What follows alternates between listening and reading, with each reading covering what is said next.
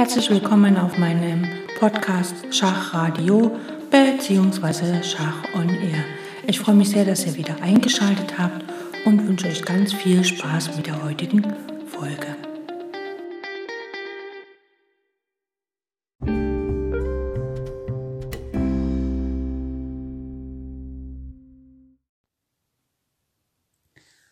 Geht's mit der nächsten Aufgabe. Hier haben wir nicht ganz so viel Material auf dem Brett und es geht darum, einen Doppelangriff zu machen.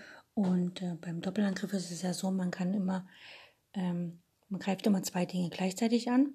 Einerseits Material und Material oder Material und König und auch Material und wichtige Felder. Das heißt also, man greift Material oder den König an und droht noch gleichzeitig was. Und dieses, diese Form von Doppelangriff werden wir jetzt praktizieren. Das heißt, wir greifen Material an und wir äh, drohen auch ein Matt. Und letztlich ist es dann sogar, dass immer matt gesetzt wird, egal wie der Schwarze reagiert. Gut, schauen wir uns die Stellung an. Der weiße König steht auf C2 und der weiße Turm auf D8. Und Schwarz hat beide Figuren auf der A-Linie, den König auf A8, also im Springerabstand zum weißen König, und den Turm auf A4. So, Weiß würde sehr gerne auf der D-Linie einfach matt setzen, dazu steht aber sein König ungünstig, das heißt, er kann den König einfach wegsetzen. Er geht mit dem König nach B3, damit droht matt auf D1, ne, droht Turm D1 Schachmatt. Was der König aber auf B3 auch gleichzeitig tut, ist, dass er den Turm auf A4 angreift, also droht auch noch König schlägt A4. Gut. Schwarz kann nicht den Turm einfach wegziehen. Wenn er jetzt zum Beispiel einfach Turm F4 spielt, dann kommt Turm D1 matt. Also geht so ein einfaches Wegziehen vom Turm nicht. Das heißt, der Turm muss sich irgendwie opfern, um das Matt abzuhalten. Da könnte er noch Turm A3 spielen. Da schlägt der König auf A3. Und wenn der König nach B1 geht, dann kann der weiße Turm einfach einen Abwartezug machen, nach C1 gehen äh, C8 gehen. Damit ist die C-Linie tabu für den schwarzen König. Der muss nach A1 und dann spielt Weiß Turm C1 matt. Das ist dann sogar ein Matt in drei Zügen, beziehungsweise in C4 Zügen. Und das ist recht schön. Jetzt könnte aber ähm, Schwarz muss ja nicht Turm A3 Schach spielen, er kann zum Beispiel auch Turm B4 Schach spielen. Dann gestaltet sich das noch ein bisschen komplizierter, denn ähm, denn dann muss Weiß ein bisschen mehr äh, Gehirnschmalz verwenden, um die Partie zu gewinnen. Als erstes muss er erstmal auf B4 schlagen, sonst hakelt es ja weiterhin Schach. Und jetzt hat der schwarze König mehrere Möglichkeiten. Er kann nach A2 gehen, und dann spielt Weiß einfach König C3. Und jetzt steht der weiße König eigentlich relativ gut, um den schwarzen matt zu setzen, egal wo er hingeht. Geht der schwarze König nach A3, kommt sofort Turm A8 matt. Geht der schwarze König nach A1, dann spielt Weiß einfach König B3. Schwarz ist im Zugzwang, er muss nach B1 gehen, der König, und dann kommt Turm D1 matt geht der weiße König, äh, der schwarze König aber nach König C3, sagen wir mal nach B1. Dann spielt Weiß einfach Turm A8, macht quasi einen Abwartezug. Der König muss nach C1 und der Turm kann auf A1 matt setzen. Genau. Das waren eigentlich die Möglichkeiten, wenn Weiß in der Ausgangsstellung einfach König B3 spielt. Das längste Matt ist quasi ein Matt in 5. Und ansonsten ist es nahezu egal, was Schwarz macht. Er wird die Partie einfach durch Matt verlieren.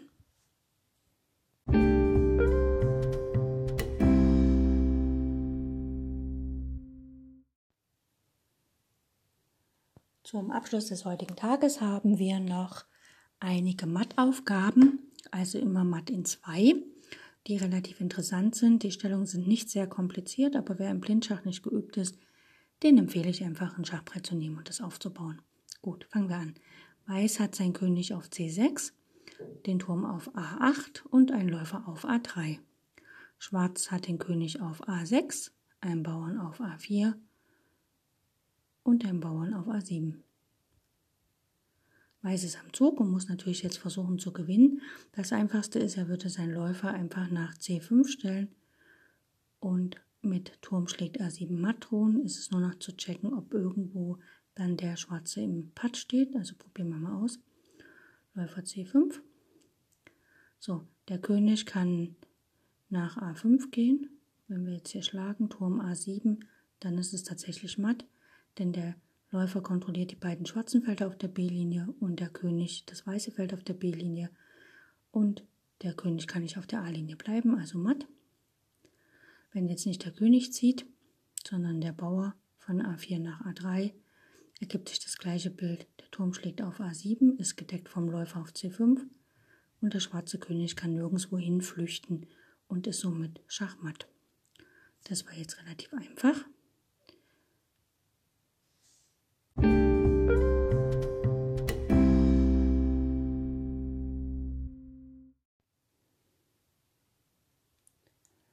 Im Schach gibt es das Phänomen, dass im Endspiel man oft dazu neigt, ähm, zu versuchen, Gegenspiel zu erlangen und eben man nicht so bereit ist, temporär vielleicht einen Bauern zu opfern. Oder wenn man gar was mehr hat, dann versucht man halt diesen, diesem, das Mehrmaterial krampfhaft festzuhalten, weil man halt einfach, ja, man sieht auf dem Brett, man hat potenziell gewonnen oder glaubt es und ist halt nicht bereit, nochmal umzudenken. Und das führt oft dazu, dass dann Partien grundlos verloren gehen. Und wir haben hier eine Stellung. Weiß hat den König auf G2, ein Turm auf E3, ein Bauern auf C4, ein Bauern auf F5 und ein Bauer auf G4. Das heißt also, Weiß hat einen Turm und drei Bauern. Und Schwarz hat den König auf F6, den Turm auf C7, ein Bauern auf C5, ein Bauern auf D6, ein Bauern auf G7 und H6. Also Schwarz hat einen Bauern mehr und Weiß ist am Zug. Und hier ist es so, dass der Turm, also äh, die generelle Regel ist, dass in Turmendspielen natürlich der mehr Chancen hat, dass ein Turm aktiver ist. Und hier steht der schwarze Turm auf C7, da macht er eigentlich nichts. Er verteidigt nur den Bauern auf C5, der eh schon verteidigt ist. Und er verteidigt den Bauern auf G7, der ja vom König verteidigt ist. Also eigentlich macht der Turm auf C7 nichts und Schwarz wäre dazu angehalten, den Turm zu aktivieren. Gut, Weiß muss also aktiv spielen. Er spielt Turm E6 Schach. Und das einfachste wäre natürlich, wenn jetzt Schwarz hier den Bauern auf D6 aufgibt. Das ist ja eh der Mehrbauer. Einfach König F7 spielt. Und wenn auf D6 genommen wird, ist dann die Frage, ob tatsächlich Weiß besser steht oder eben nicht. Natürlich droht, dass der F-Bauer durchzieht. Aber Schwarz will hier halt aktiv spielen und spielt halt König G5, was ein Fehler ist. Und nach König G5 kann natürlich Weiß einfach ein Mattnetz kreieren, was Schwarz nicht mehr entwirren kann und womit quasi der schwarze König dann gefangen ist. Das geht hier ganz einfach. Weiß spielt König G3, deckt dann mit dem Bauern auf G4 und kontrolliert die schwarzen Felder F4 und H4. Das heißt also, der schwarze König ist quasi gefangen. Alle Felder um ihn drumherum sind entweder von Weiß unter Kontrolle oder gar von seinen eigenen Figuren besetzt. Und es droht einfach Turm G6 matt. Und dagegen kann Schwarz gar nichts tun, egal was er zieht. Der nächste Zug ist einfach Turm G6 matt. Und damit hat Schwarz die Partie verloren, obwohl er eigentlich dachte, dass mit König G5 er halt den weißen Bauern G4 angreift und somit vielleicht sogar die Partie für sich entscheiden kann.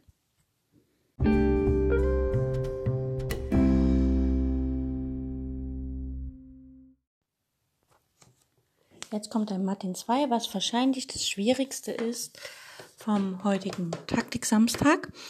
Und ähm, zwar hat Weiß den König auf F6. Das ist ein schwarzes Feld auf der langen Diagonale, das ist das Feld, wo der Springer aus der Grundstellung, der schwarze Springer gerne hinzieht. Gut. Weiß hat ein, König, ein Turm auf A7 und ein Turm auf C5. Das sind auch beides schwarze Felder. Und hat einen Springer auf B7. Der Springer deckt den Turm auf C5 und wird gedeckt vom Turm auf A7. Und Weiß hat noch zwei Bauern, einen auf C4 und einen auf E7, also kurz vor der Umwandlung. Der schwarze König steht auf dem Feld D7. Die Frage ist, wie kann Weiß in zwei Zügen matt setzen? Dass Weiß definitiv gewinnt, ist relativ klar, denn Weiß könnte einfach E8, ne, also mit dem Bauern nach E8 gehen, in eine Dame umwandeln, Schach. Der König muss auf E8 nehmen, hat keine Wahl. Dann zieht der Springer weg, sagen wir mal Springer D6 Schach. Und der König kann nach D8 gehen und dann kommt Turm C5, C8 matt, ist ja gedeckt vom Springer auf D6. Oder wenn der König nicht nach D8 geht, sondern nach F8, dann kommt auch Turm C5 nach C8 mit Matt. Das wäre quasi ein Matt in 3. Das ist relativ einfach zu sehen. Das heißt also, Weiß hat an sich, wenn man eine reale Partie vor sich hat und man hat diese Stellung, hat Weiß kein Problem, die Partie zu gewinnen. Man muss sich dann nicht hier auf irgendwelche Spielchen einlassen und womöglich gar König F7 spielen, was dann Patt wäre. Das wäre blöde. Ne? Also man kann einfach den Bauern einziehen, den schwarzen König auf die Grundreihe locken, der Springer kommt weg, damit blockiert der Turm auf A7 die siebte Reihe. Der König ist quasi gefangen auf der achten Reihe und wird dann mit Turm C8 einfach matt gesetzt. Das wäre einfach, aber wir haben hier die Aufgabe, und das ist manchmal beim Schach so, dass man halt Stellungen ähm, künstlich erfindet, in denen man eine Aufgabe hat. Und hier ist die Aufgabe Mathe in 2. Und das Prinzip ist eigentlich, dass wir den König immer auf bestimmte Felder locken, wo er matt gesetzt wird. Hier sticht ins Auge, dass das Feld ähm, E8, ähm, dass da matt droht, wenn das Feld D7 kontrolliert ist und wenn dann der Turm nach C8 kann. Das wäre das eine Matt. Das andere Matt wäre, wenn der König der Schwarze auf D6 steht und das Feld C6 kontrolliert wird und der Springer zum Beispiel auch nicht mehr auf der siebten Reihe steht, dann wäre Turm D5 matt. Gut. Das heißt, wir versuchen erstmal, also wenn wir den Turm setzen, irgendeinen der Türme, bekommt der König zu viele Felder. Wenn wir den Bauern setzen auf der E-Linie und umwandeln, bekommt der König viele Felder. Wenn wir selber mit dem König ziehen, müssen wir die Deckung des Bauern aufgeben. Also bleibt eigentlich von der Logik her nur, dass wir den Springer ziehen und da können wir verschiedene Züge ausprobieren. Äh, man kann den Springer nach D8 stellen, aber dann läuft der König halt nach E8 und man kann ihn nicht matt setzen, weil der Springer auf der achten Reihe jegliche Form von matt verhindert. Man könnte den Springer nach D6 stellen, dort wird er geschlagen, aber dann ist wieder kein Matt mehr möglich. Also im Endeffekt brauchen wir den Springer und wir stellen ihn einfach mal nach A5. Das Geniale am Springer A5 Zug ist, dass er das Feld C6 kontrolliert, ne? weil das brauchen wir ja, wenn der König irgendwo hingeht, der Schwarze. Jetzt steht der König im Schach bei Studien und Kompositionen, wo Matt gefördert wird, also bei solchen künstlich erfundenen Schachaufgaben, ist meist der erste Zug kein Schach. Das heißt also, hier ist es eigentlich nur ein Lehrbeispiel für, ähm, sagen wir mal, Zugzwang. Ja? Schwarz ist jetzt im Zugzwang. Er hat zwei Felder, wo er hingehen kann. Er kann einerseits auf das Feld D6 gehen und er kann nach Springer A5 auf das Feld E8 gehen. Das Feld E8, da wissen wir schon, dass Turm C8 matt kommt, weil er kann nicht nach F7 wegen unserem König auf F6 und er kann sonst nicht auf die siebente Reihe wegen dem Turm auf A7. Auf der achten Reihe kann er nicht bleiben wegen dem Turm auf C8. Also das wäre matt, wenn der König nach E8 geht.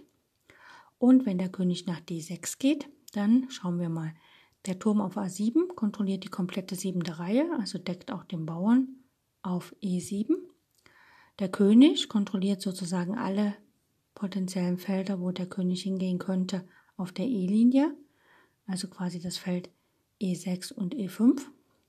Der Turm auf C5 kontrolliert alle Felder von der fünften Reihe. Also gerade das, wo er steht, eben nicht, weil da, das deckt ja keiner, also muss er ziehen. Und der Springer von A5 kontrolliert das Feld C6. Das heißt also, wenn der Turm von C5, der angegriffen ist, jetzt zieht, sagen wir mal nach D5 geht und Schach bietet, dann hat der schwarze König keine Felder mehr und ist schachmatt. Ich persönlich finde das blind zu lösen sehr schwierig, Deswegen, wer das kann, Chapeau. Und wer es nicht kann, ist nicht schlimm. Man kann ja immer ein Schachbrett beim Schachradio dazu nehmen.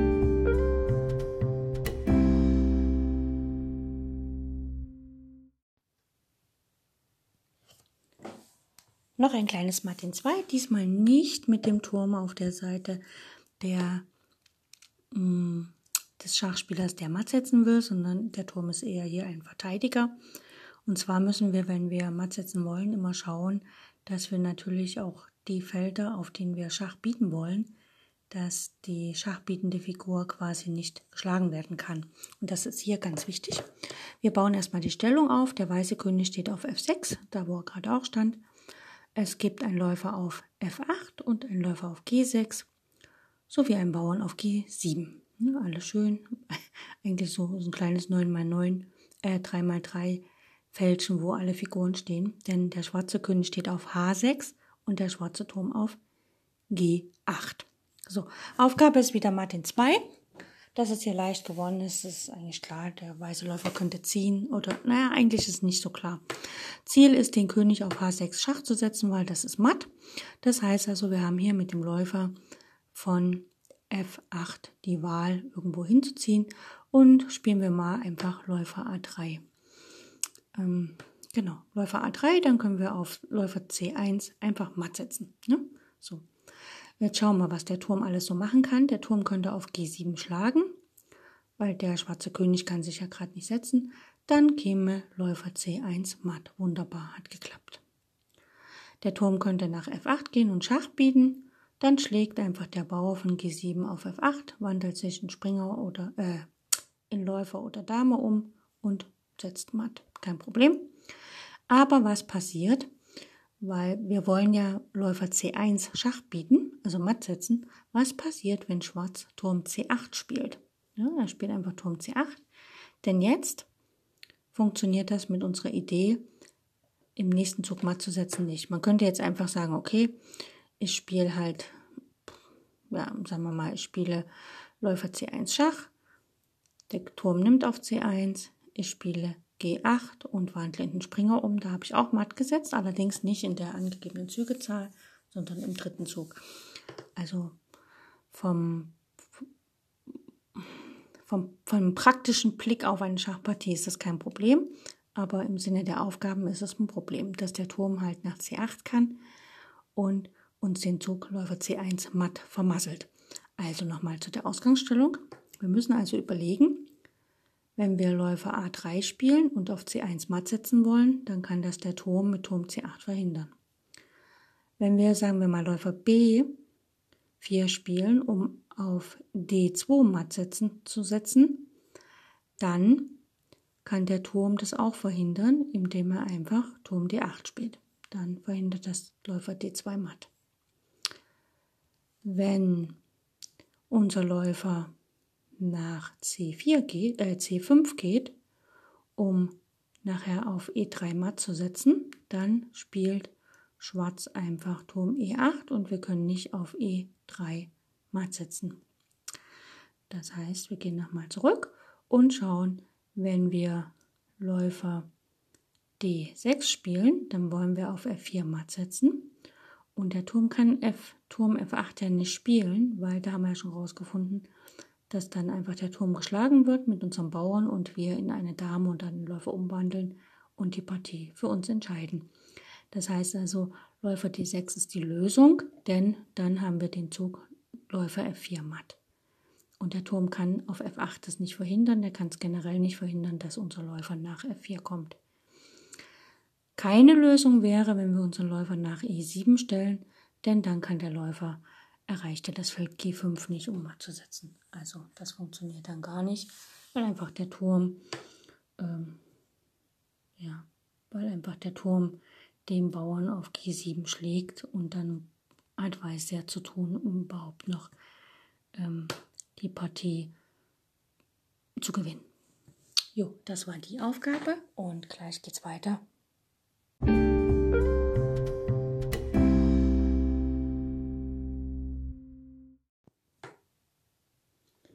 Beginnen wir gleich mit der ersten Aufgabe und zwar geht es darum, dass wir die Türme auf der siebenten Reihe postieren und die Türme dort natürlich eine Riesenkraft entfalten und sogar relativ leicht Schachmatt setzen können. Wir haben folgende Stellung auf dem Brett. Der weiße König steht auf G1 nach der kurzen Rochade. Die Türme, wie gesagt, auf der siebenten Reihe. Einer auf C7, der andere auf D7. Die Bauern auf A2, B2, F3, G2 und H2. Das heißt also, Weiß hat fünf Bauern, zwei Türme und die Türme sind schon auf der siebenten Reihe. Schwarz hat sein König auf G8 und die Türme noch auf der achten Reihe, einen auf A8 und den anderen nach der kurzen Rochade auf F8, sowie ebenfalls fünf Bauern, ein auf A6, B5, F6, G7 und H7. Weiß ist am Zug und hier kann Weiß natürlich die Kraft der Bauern, äh, der Türme auf der siebten Reihe ausnutzen, indem er einfach mit dem Turm von D7 nach G7 geht, den Bauern schlägt und den König in Schach setzt. Der schwarze König kann nicht nach F8 wegen seinem eigenen Turm. Auf die siebente Reihe darf er nicht wegen dem Turm auf G7. Den Turm auf G7 darf er nicht schlagen wegen dem Turm auf C7. Also bleibt ihm nur König H8. Weiß ist am Zug und er setzt nach mit Turm G7 schlägt H7 mit Schach. Und jetzt kann der König nur nach F8 zu, äh, nach G8 zurück. Und jetzt setzt natürlich nicht der Turm von H7 auf G7 wieder Schach, dann ist ja wieder das Feld H8 nicht mehr unter Kontrolle, sondern der Turm von C7 geht nach G7 und das ist dann sogar schon Schachmatt. Also relativ einfach, wenn beide Türme auf der siebenten Reihe sind, dann können sie sich, sofern nichts auf der siebenten Reihe gedeckt ist, einfach durchfressen und im Idealfall sogar matt setzen.